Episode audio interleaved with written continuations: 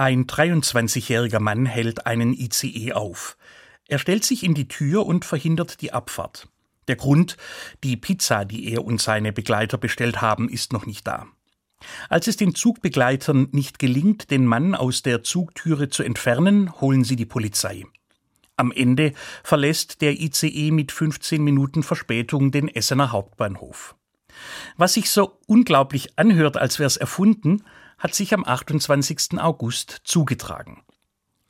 Ich erzähle diese Episode, weil es kein Einzelfall ist, dass Menschen sich so verhalten, so egoistisch und es unter Umständen gar nicht bemerken, es für ihr Recht halten, einen Zug anzuhalten, Politiker zu beschimpfen, Nachbarn zu drangsalieren. Manche merken erst, wenn man sie mit der Nase drauf stößt, dass es daneben ihnen noch andere gibt, die durch ihr Verhalten beeinträchtigt sein könnten. In einem ICE sitzen Hunderte von Menschen, deren ganze Tagesplanung durcheinander gerät. Politiker müssen Entscheidungen treffen und können es nicht allen recht machen. Ihnen böse Absichten zu unterstellen und die sachliche Ebene des Gesprächs zu verlassen, nur weil sie nicht so entschieden haben, wie man es sich gewünscht hat, das nenne ich egoistisch.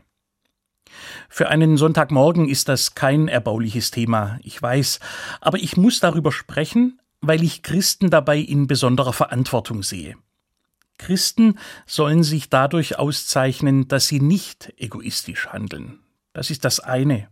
Das andere, sie sollen darauf aufmerksam machen, wo ihnen Egoismus begegnet und etwas dagegen tun. So jedenfalls verstehe ich das Gebot der Nächstenliebe. Liebe deinen Nächsten wie dich selbst. Es ist zusammen mit der Liebe zu Gott das christliche Hauptgebot.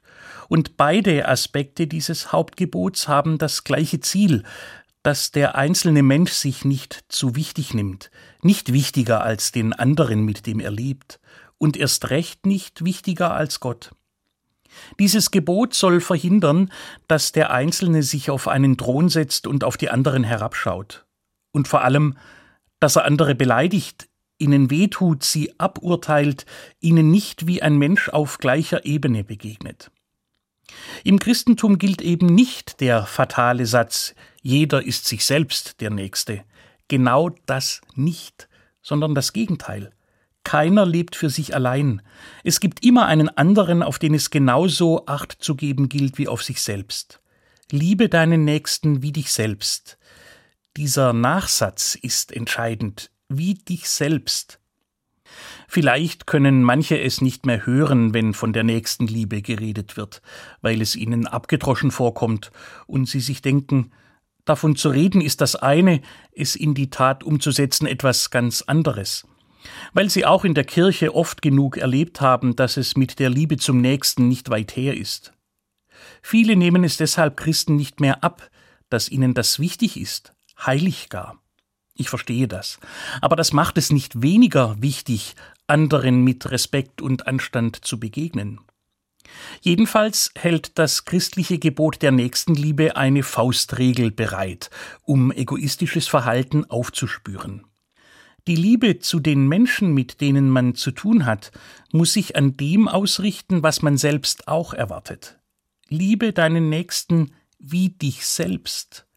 Wer das vergisst oder es nicht kann, für den hängt das Gebot in der Luft. Für den ist der andere weit weg, weil er von sich selbst weit weg ist. Das ist aber die Voraussetzung. Ich muss lernen zu verstehen, was ich selbst erwarte und was ich unter keinen Umständen will, dass es mir passiert. Wenn ich das weiß, werde ich andere nicht schlechter behandeln, als ich es für mich erwarte. Dann bleibe ich nicht sitzen, wenn ich sehe, dass ein älterer Mensch im Bus einen Sitzplatz braucht, weil ich hoffe, dass mir später auch mal jemand einen anbietet. Ich beschimpfe dann niemanden, weil er etwas sagt, das mir nicht passt, sondern überlege, wie sachlich ich mir eine Auseinandersetzung wünsche und sei sie noch so kontrovers. Dann unterstelle ich denen, die uns regieren, keine böse Absicht, weil ich das auch nicht will an den Stellen, wo ich Verantwortung trage.